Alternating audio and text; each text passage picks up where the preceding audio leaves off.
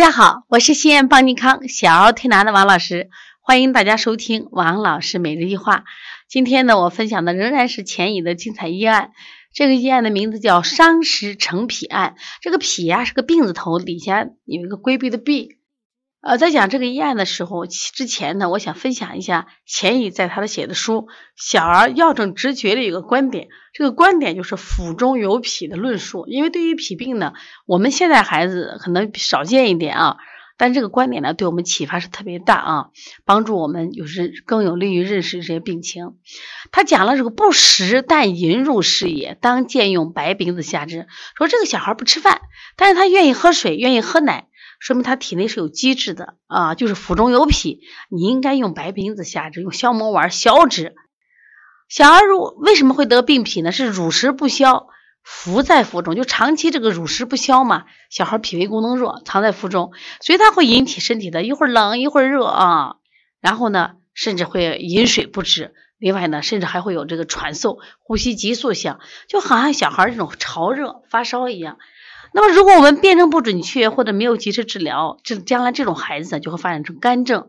大家知道，肝症的孩子是头大、脖子细、肚子大、四四肢细，然后呢，这个呃小孩的皮肤干燥啊，毛发干燥，有些治不好的话，可能还就是有的要了孩子的命呢。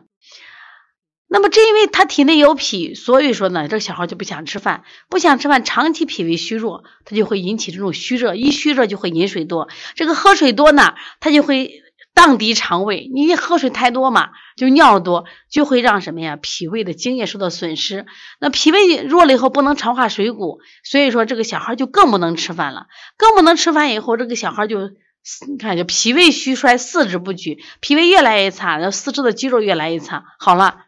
我们说诸邪随生，各种毛病越来越多，结果结果后面就变成什么肝疾了啊？那他讲了一个腹中有脾，那刚好今天我想给大家分享一个就是腹中有脾的这样一个故事啊。他说这个曹玄德这个小孩呢，就是两岁，面黄，食乏寒热，不欲食而饮水即入，是不是就刚才前一讲的腹中有脾的这个点？不吃饭但愿意喝水喝奶。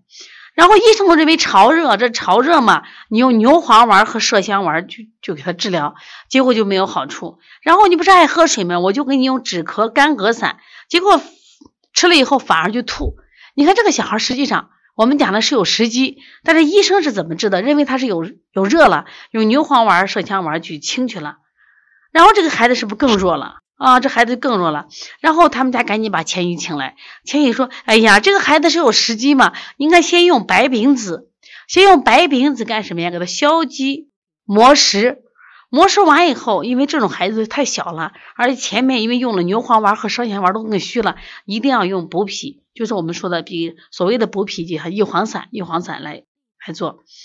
那么。”这个小孩他之所以刚才讲了，为什么能特别能喝水，特别能喝水，是因为体内有那个胃阴虚这个造成的了啊。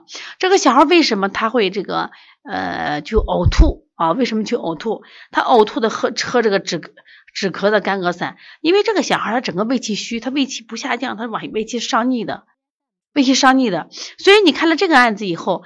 就是前一用的是白冰子和玉黄散，但是以前的医生用的牛黄丸和麝香丸，他用的药完全都不一样嘛。所以说，是不是诊断特别重要？推荐一个好课，呃，小儿推拿十大误诊误治课，希望你能去学习。如果要学习的话，可以加我们的微信啊，微信加微信幺八零九二五四八八二九幺八零九二五四八八二九。